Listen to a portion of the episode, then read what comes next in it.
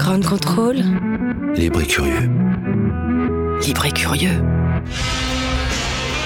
Grande Flore Café. Hugues Robert.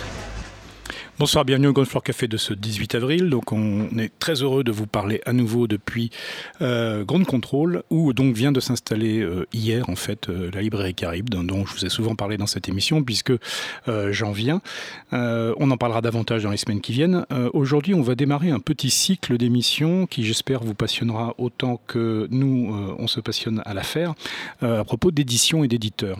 Donc on va recevoir pendant quelques semaines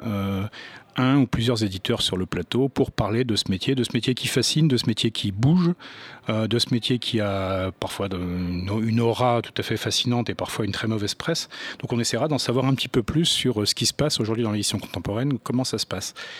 Euh, est-ce qui bouge Euh, Simplement, aujourd'hui, donc pour introduire un peu ce cycle, je voulais revenir non pas sur l'ensemble de l'histoire de l'édition, des gens l'ont fait de façon absolument passionnante et extrêmement euh, intelligente, mais de revenir sur quelques figures effectivement qui ont su noter euh, des phénomènes qui ont trait à la nature même de l'édition, mais aussi aux évolutions qu'elle a euh, subies ou qu'elle a accompagnées depuis, mettons, une trentaine d'années. Et je me référais à un travail qui est tout à fait accessible, qui se lit comme un roman quasiment, qui est pourtant un ouvrage quasiment universitaire, euh, qui s'appelle L'industrie des lettres, qui est paru en 2009 chez, euh, euh, Flammarion et qui est de Olivier Besnard-Banqui. C'est un ouvrage très exhaustif qui traite avant tout des mutations de l'édition française entre, en gros, 1970 et 2010 enfin 2009. Euh, on y voit euh, un certain nombre de phénomènes dont on va re- reparler euh, ce soir. Et Olivier Besnard-Banqui cite abondamment donc une célébrité du monde des lettres, un, grand bonhomme, un, un grand monsieur, qui s'est éteint en 2013, qui est André Chiffrine. André Chiffrine euh, est peut-être un des éditeurs les plus connus hein, de, cette deuxième moitié des, du XXe siècle. Euh, c'est quelqu'un qui venait lui-même d'une famille d'éditeurs, hein, puisque son, père, enfin tout, tout enfant, donc il avait, avec sa famille, ils avaient dû fuir en 1941 euh, la France euh, où les lois vichistes euh, antisémites devenaient de plus en plus pénibles à vivre en attendant qu'elles de- deviennent carrément une antichambre de la mort. Euh, mais donc la famille Chiffrine était partie à New York et André, le, petit André, n'est jamais revenu en France en fait autrement qu'en villégiature ou, ou en euh, voyage. Euh, il est devenu en fait un éditeur américain. Alors son père était notamment le créateur de la collection La Pléiade, qui est une référence mondiale hein, dans, en matière d'édition euh, euh, exhaustive, d'édition savante, hein, de- d'œuvres classiques ou moins classiques. Euh, André Chiffrine, lui, est entré dans, dans une maison d'édition qui, qui l'a contribué à façonner, en fait, Pantheon Books, euh, qui, au cours des années 60 et 70 notamment, était un éditeur indépendant d'une taille d'abord petite puis moyenne, et qui a édité, entre autres euh, célébrités, donc euh, les éditions de Michel Foucault en, en américain, les éditions de Günter Grass euh, aux États-Unis, euh, les éditions euh, d'un certain nombre en fait de penseurs et de romanciers de premier plan euh, exigeants. Euh, et cette, maison en fait est devenue l'une des, euh, de- des, plus célèbres maisons euh, non pas d'avant-garde mais de, de, de grande qualité en fait aux États-Unis. Et puis elle a été ensuite rachetée donc par un des monstres de l'édition mondiale, Random House, et euh, André Chiffrine a euh, vécu de l'intérieur en fait ce qui s'est passé en une dizaine d'années chez Pantheon Books quand euh, Random House a pris la main donc et que d'autres méthodes peu à peu se sont imposées. Et il raconte en fait tout ça, euh, André Chiffrine, sur le euh, au soir de sa vie en fait, alors qu'il est toujours éditeur, puisqu'après avoir euh, quitté peut-être pas avec perte et fracas, mais en tout cas pas en très très bons termes Random House et son ancienne maison donc de Pantheon Books. Il a rejoint une, autre maison très prestigieuse, indépendante également, qui s'appelle The Free Press, euh, où il a fait encore un travail euh, phénoménal euh, d'édition, de découverte, d'accompagnement d'auteurs, d'auteurs qui peuvent être des auteurs universitaires ou des auteurs de, fiction, au fil des années. Et donc tout en faisant ce travail, il a, produit en fait trois textes en anglais, mais qui ont été, comme ça arrive parfois, hein, traduits en français et publiés en France avant même leur édition américaine. Et donc ces textes, bon, le, le sont plus célèbres, qui datent de 1999, donc s'appelle l'édition sans éditeur, euh, suivi euh, six ans plus tard de Le contrôle de la parole, et puis encore euh, cinq ans plus tard de L'argent et les mots. Alors comme les titres l'indiquent et comme on peut le deviner, ces trois textes sous des formes différentes accompagnent en fait la même réflexion de la part d'André Chiffrine qui est qu'est-ce qui est arrivé à l'édition dans les années 70, 80, 90 et comment finalement certain, une certaine vision euh, moderne, capitaliste, tardive de l'édition euh, s'est imposée, non pas partout, mais en tout cas dans beaucoup de secteurs qui ils avaient échappé ensuite jusque dans ces années-là. Alors, il, raconte ça d'une manière à la fois passionnante. Il mêle aussi bien les anecdotes de terrain, les choses qu'il a observées, les discussions qu'il a eues, des discussions avec des confrères, des consoeurs, euh, et en même temps, il analyse ça, il fait le travail aussi un peu de, euh, oui, de, chercheur, puisqu'il va chercher des statistiques euh, de son côté pour appuyer certaines de ses impressions, certaines de ses intuitions. Donc c'est des livres qui sont tout petits, hein, qui font quelques 120 ou 130 pages chacun, qui sont publiés chez La Fabrique, hein, un éditeur justement que j'espère on aura l'occasion de vous présenter dans les semaines qui viennent, un éditeur engagé s'il en est. Euh, André Chiffrine, donc lui, euh, traite ça d'une façon très objective. Euh, avec effectivement un brin de nostalgie ou de mélancolie, mais pas de, colère. Il voit juste les, faits, et notamment donc cette irruption de plus en plus marquée, y compris dans des terrains d'édition donc savants ou exigeants, de la rentabilité, des exigences de, de ne faire, de ne produire en fait des livres que ou presque que euh, quand ils sont sûrs en fait euh, d'être rentables, voire très rentables. Et donc, euh, ça avait été observé par d'autres, mais il est peut-être celui qui l'a le plus systématisé hein, dans sa façon de, montrer que tout ça était quand même d'une certaine cohérence, que que c'était pas des accidents isolés, que c'était une, sorte de lame de fond un peu inexorable. Alors, on, viendra tout à l'heure et puis dans les semaines qui viennent sur le fait que la lame de fond, heureusement, n'est peut-être pas si inexorable que ça, sinon ça serait triste et, et on, on arrêterait immédiatement de s'intéresser à la littérature. Mais il y a eu ce ce phénomène, les, les, grands éditeurs, dont il reste bien entendu euh, plus que des traces aujourd'hui, hein, mais des maisons euh, d'avant, disons 1970, euh,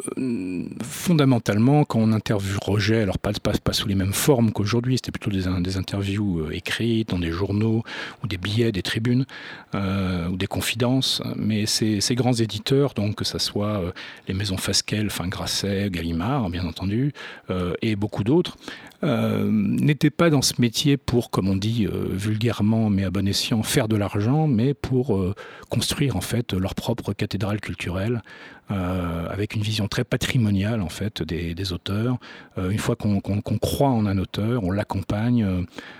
Pas quelles que soient ses ventes, mais pas loin. Euh, c'est sur des dizaines d'années. Euh, on veille toujours de façon extrêmement attentive à ce que les, livres soient disponibles, que quand ils sont épuisés, ils soient aussitôt ou presque aussitôt réimprimés, euh, que tout ça reste vivant, pérenne et donc avec euh, une gestion de ce qu'on appelle le catalogue, c'est-à-dire l'ensemble des titres défendus par une maison d'édition qui est dans la longue durée, enfin, euh, dizaines d'années, vingtaine d'années, euh, centaines d'années, le cas échéant. Alors c'est un modèle qui euh, existe toujours, bien entendu, qui inspire même, on en parlera, euh, la création de certaines maisons tout à fait contemporaines, jeunes, qui ont 6, 8, 9 ans, euh, et qui ont, euh, dans un coin secret de leur rêve, la, vision d'être le Gallimard de, dans 20 ans ou dans 30 ans. Et c'est quand même très intéressant que, justement, malgré tout ce qu'on dit sur la perversion capitaliste extrémiste hein, de l'édition, ces rêves-là restent vivants et, construits et crédibles, au fond.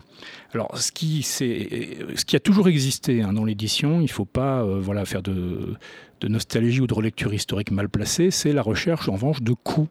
euh, COUPS, de coûts financiers, euh, où on va sortir un truc euh, qui va tout à coup, alors en 1925 on disait sans doute pas faire le buzz, mais c'était la même idée, un livre qui va se vendre en dizaines, voire en centaines de milliers d'exemplaires en quelques semaines et en quelques mois,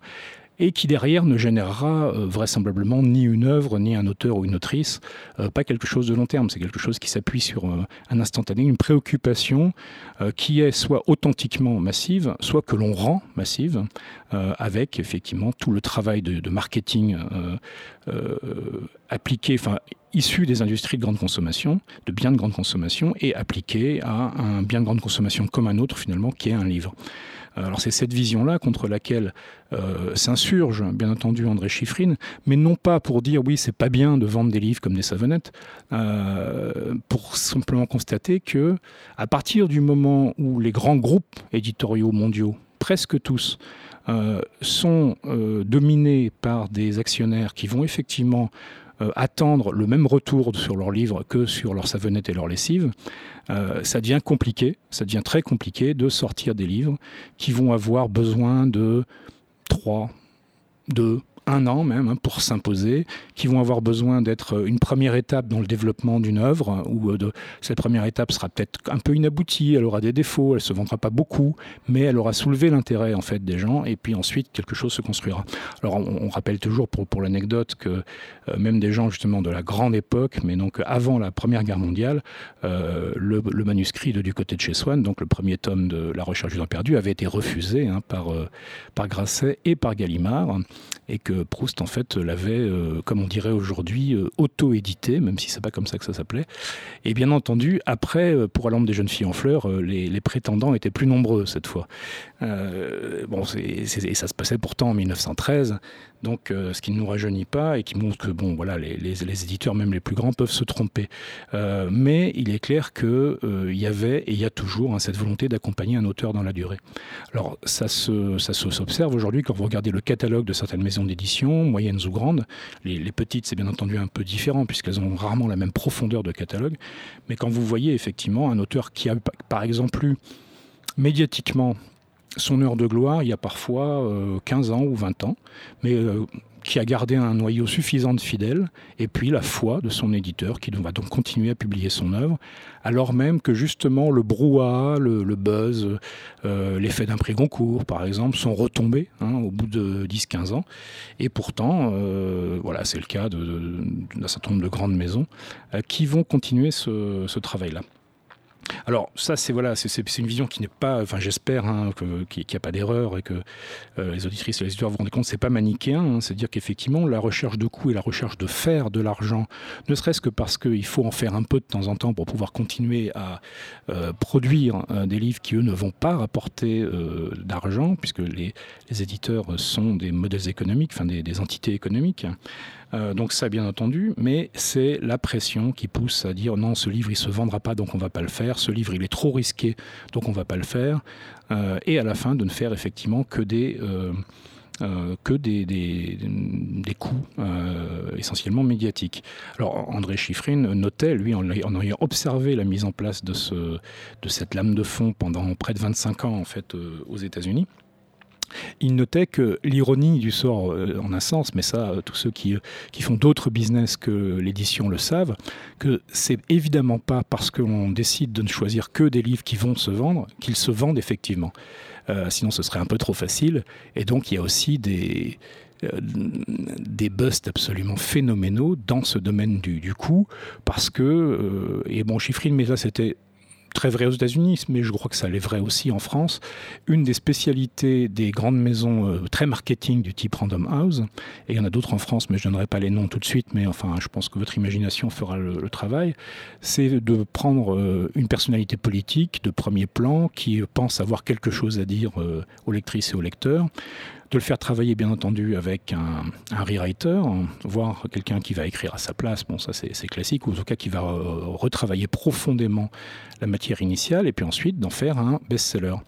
Et quand on regarde effectivement ces publications, c'était vrai aux États-Unis, André Chiffrine s'amusait à, en faire une liste d'une trentaine où en fait il y en a euh, 8-9 qui sont effectivement des best-sellers euh, à l'échelle des États-Unis, donc des, véritables machines de guerre en termes euh, d'argent euh, à gagner. Et puis il y en a une vingtaine qui sont des, gouffres sans nom, euh, bien au-delà de ce qu'aurait coûté au fond aux finances de la maison mère, euh, un auteur débutant, euh, où il y a vraiment quelque chose qui vibre mais où c'est pas encore tout à fait ça. Pourquoi? Parce qu'un auteur débutant euh, par définition va pas lui faire un gros avaloir. C'est à dire que on va pas lui offrir une fortune pour son livre. On va lui dire, écoutez, hein, voilà un petit quelque chose parce qu'il faut bien vivre. Et puis, si le livre marche, eh ben, vous aurez évidemment vos, droits d'auteur. alors que quand c'est une grande personnalité politique, on ne lui dit pas ça, on lui dit au contraire, venez le faire chez nous plutôt qu'avec le vilain concurrent, et on va vous payer 100 000, 200 000 euros d'avance. Et là, dès que les chiffres de vente ne sont pas atteints, et eh ben là, c'est effectivement un vrai bouillon euh, pour ces maisons. Donc, ils jouent à un jeu en fait euh, de rentabilisation financière,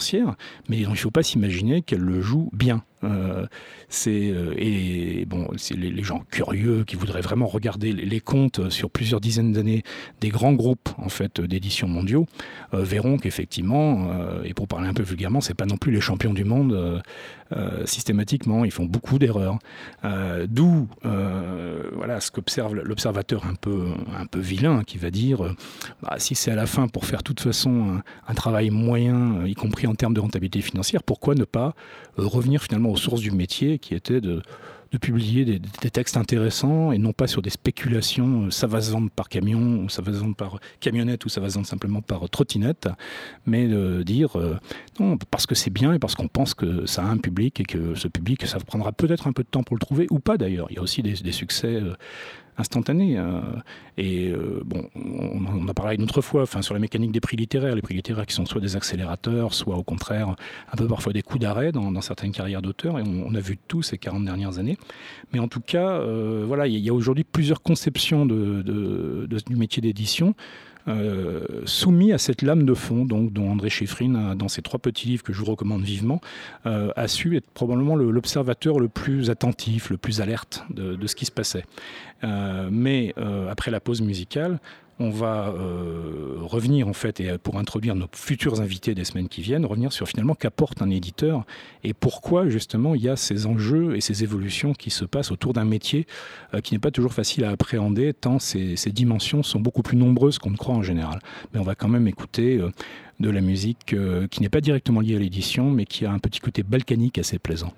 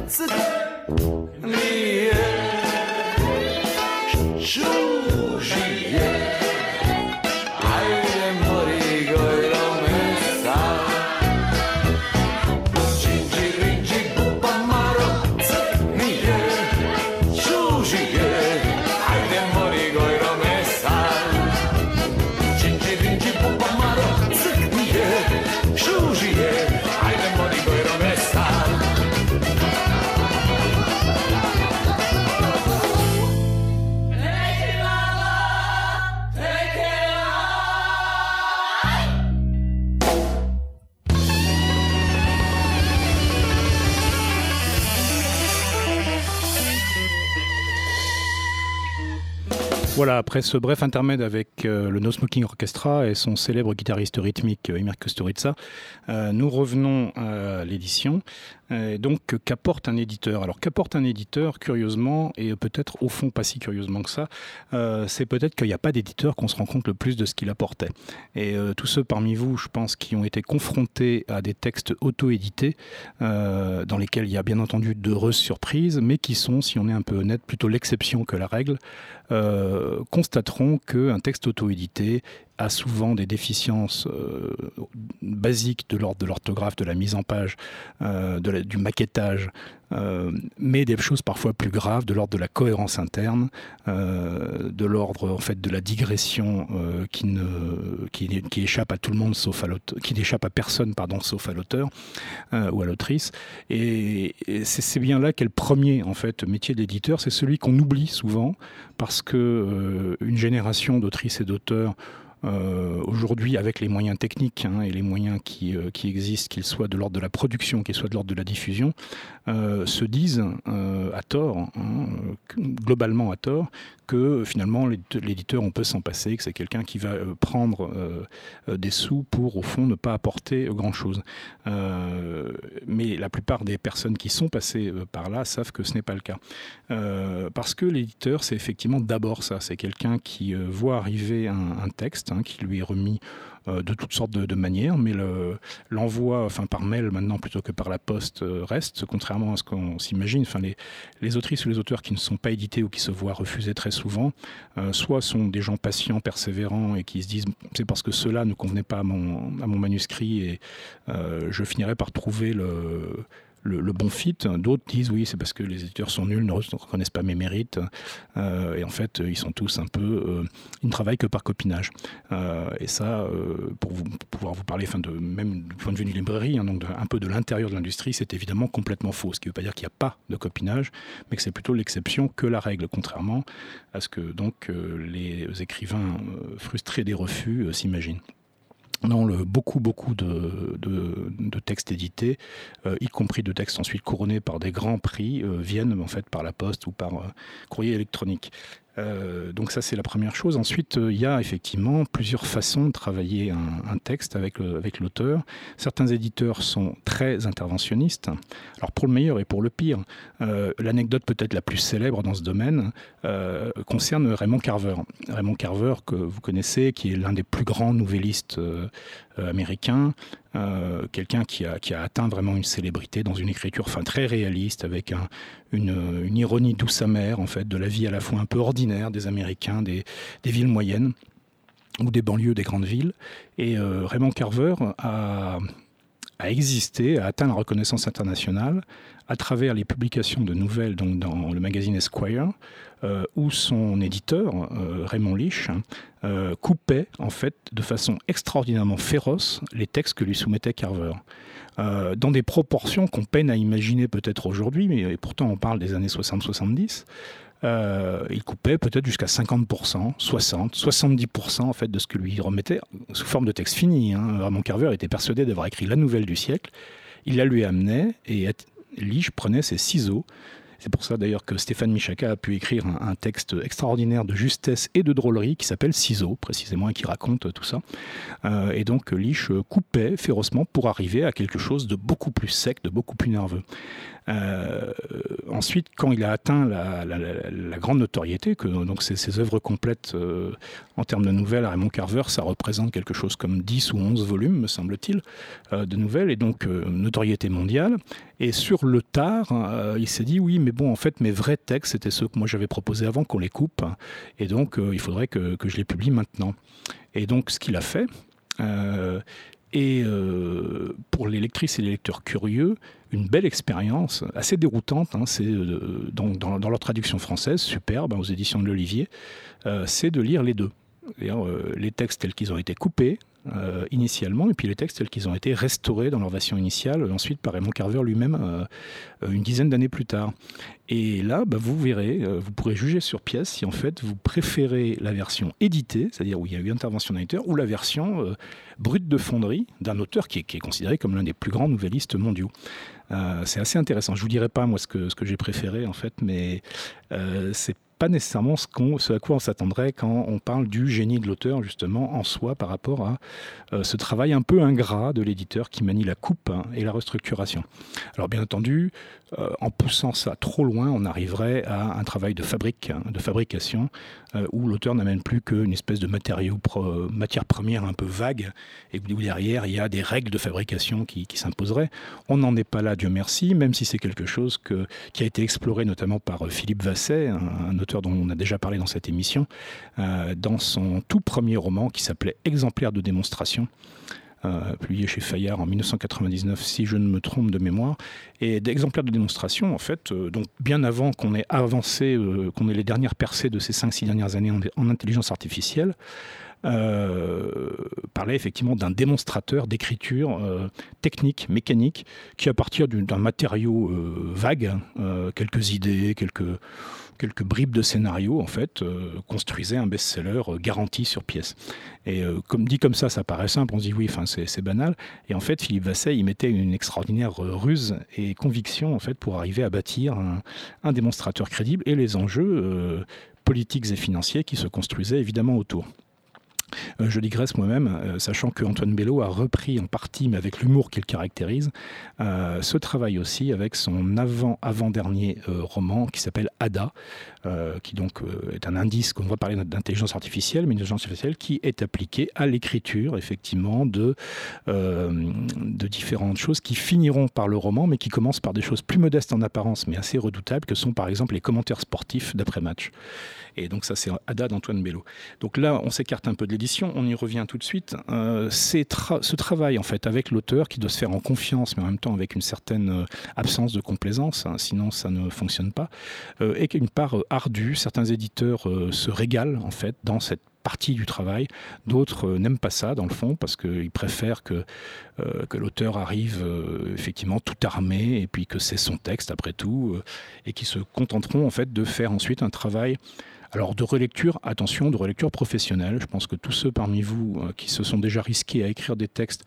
euh, savent que c'est pas tout à fait la même chose de le faire relire à quelques amis pour corriger euh, les fautes les plus évidentes, et puis de faire une relecture professionnelle par des gens qui sont entraînés à longueur d'année en fait à ça et qui non seulement euh, sont impeccables évidemment en termes de syntaxe, de grammaire et d'orthographe, mais euh, savent aussi euh, détecter les absences de cohérence interne, les moments où vous, en tant qu'auteur, vous pensiez à quelque chose, puis à un moment vous l'avez oublié, le personnage qui a été cité puis qui ne revient pas, et, ce n'est pas volontaire, parce que quand c'est volontaire, ça peut devenir une œuvre d'art, mais il y, a, des, comme ça des, tas d'oublis, et on se dit, bah non, ça peut pas m'arriver, pas à moi, et en fait, si, des auteurs, même des grands, faute de ce travail de relecture, peuvent tomber dans des, pièges qui, voilà, qui sont des points aveugles pour eux. Ils, ne peuvent pas s'en rendre compte qu'ils ont fait une terrible erreur. Et puis, euh, en revanche, euh, s'il n'y a pas de lecture professionnelle, ben, le premier lecteur ou la première lectrice euh, tombe de sa chaise en disant Mais qu'est-ce que c'est que ce délire? Le personnage, voilà, il fait ça. Et ensuite, alors là, je, ne citerai pas le titre, mais un très grand auteur, un auteur dont, dont on parle parfois, mais plutôt dans les journaux de, Paris hippique que dans les journaux littéraires sérieux, comme d'un nobilisable. Euh, dans, dans, son plus gros roman à date, non pas le plus grand, parce qu'il a écrit des romans magnifiques, c'est un japonais. Euh, il y a eu donc un roman qui a maintenant une dizaine d'années, enfin 8 ans, euh, dans lequel, et sans que ça soit une ruse narrative, un personnage en fait nous ramène deux fois découvrir en fait la même rue à 180 pages d'intervalle, ayant probablement quelqu'un oublié que le personnage était déjà passé par cette rue. Et donc il nous raconte à nouveau sa surprise, et ce n'est pas un problème d'amnésie, c'est pas un problème, non, c'est juste voilà, un problème de, relecture ou de fragmentation, peut-être sur un ouvrage de 1300 pages. Il y a peut-être plusieurs relecteurs qui se sont pas euh, parlé. C'est des choses qui arrivent. Donc c'est évidemment essentiel. Euh, mais ça, c'est cette phase où voilà, il s'agit d'accoucher d'un manuscrit, enfin d'un tapuscrit qui va être, euh, qui va être à la fin l'œuvre, qu'elle soit modeste, que ce soit un premier roman, que ce soit le dixième roman d'un auteur confirmé, où là, paraît-il, c'est plus compliqué quand même d'aller faire des remarques sur, sur le manuscrit ou dire non, mais là, je suis pas très d'accord avec ça. Je pense que, évidemment, un auteur confirmé, c'est pas tout à fait la, même matière qu'un auteur débutant. Euh, mais les éditeurs, évidemment, on a toujours dit que dedans, il fallait de l'intuition, du flair, de l'instinct et quand même pas mal de diplomatie et de psychologie euh, humaine. Euh, la deuxième partie du travail, et elle n'est pas euh, complètement différente, même si on dit parfois que certaines éditrices ou certains éditeurs sont plutôt des champions du travail avec l'auteur ou plutôt du travail avec le public, mais bien entendu, l'éditeur, c'est aussi celui qui va faire se rencontrer euh, une œuvre et un public. Et, voilà, là encore, l'auto-édition nous montre que c'est pas juste une question de puissance de feu, de diffusion, d'usage des réseaux sociaux ou de campagne de publicité, même si, bien entendu, ça peut jouer, mais qu'il se passe quelque chose dans la direction euh, du public. Et c'est un travail qui est un travail assez subtil de marketing et de vente. Hein. Alors là, euh, l'éditeur, on, rentrerait, enfin, pour ceux qui, voilà, qui voudraient, il faut voir un petit peu comment se répartissent les tâches dans ce qu'on appelle la chaîne du livre. Euh, la chaîne étant un mot un peu justement à la fois adapté parce que connoté dans pas mal de directions. Euh, il y a derrière les éditeurs euh, deux métiers qui sont un peu différents, qui sont les diffuseurs, donc ceux qui vont vendre en fait les livres euh, aux libraires principalement, et les distributeurs qui eux vont les acheminer physiquement. pour la petite histoire, parce que c'est pas le sujet aujourd'hui, dans un métier qui souffre globalement parce que baisse de, de la lecture, baisse des ventes globales, une érosion lente mais sûre. les deux métiers qui gagnent fondamentalement de l'argent dans le monde, hein, pas seulement en France, sont la diffusion et la distribution. Euh, les autres, en fait, ont tendance à survivre euh, euh, ou pas. mais ce travail, donc voilà, ne, ne, voyons pas que la partie purement marketing, vente très aval. Il y a aussi tout un travail d'imaginer, et ça, c'est pas l'auteur qui peut le faire. Hein, c'est extrêmement compliqué pour lui. Même si certains auteurs sont des showman ou des, des showwomen naturels, c'est quand même pas exactement le même métier. Euh, certains sont d'une timidité maladive euh, ou extrêmement maladroits. Donc, euh, aller faire directement leur promotion sans que voilà, l'éditeur ait joué ce rôle, c'est-à-dire dire ça va intéresser plutôt un, certain type de public, ça va intéresser tel critique, tel libraire, tel. Et donc de faire tout ce, tout ce travail assez fin de, recherche des relais, des influenceurs, des canaux de distribution les plus adaptés, qui, qui fait bien souvent la différence entre un un, échec, en tout cas commercial, et un, succès. Même si à la fin, euh, comme on le disait tout à l'heure, s'il y avait une, martingale ou une recette sûre pour prédire le succès, dans ce domaine comme dans d'autres domaines artistiques, euh, effectivement, il y aurait pas mal de, métiers qui disparaîtraient instantanément pour tout confier à notre ami l'ordinateur. Euh, donc voilà, ce que je vous propose, c'est que dans les semaines qui viennent, donc sur cette antenne, au Ground Floor Café de Ground Control, euh, on rencontre en fait un certain nombre d'éditeurs, alors des petits, des moyens, ceux qui font le métier depuis 20 ans, d'autres qui le font depuis 3 ans,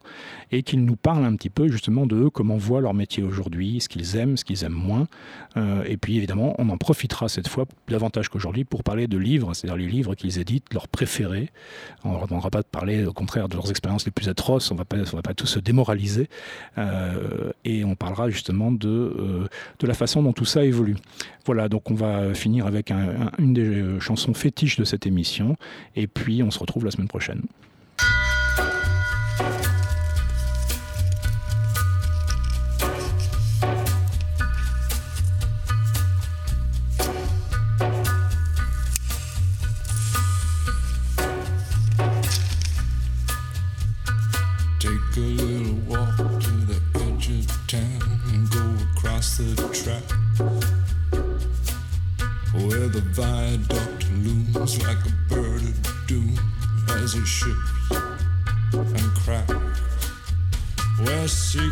line, the border fires, and the humming wires. Yeah, man, you know you're never coming back.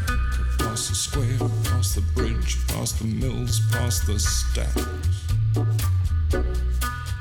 On a gathering storm comes a tall, handsome man in a dusty black coat with a red right hand.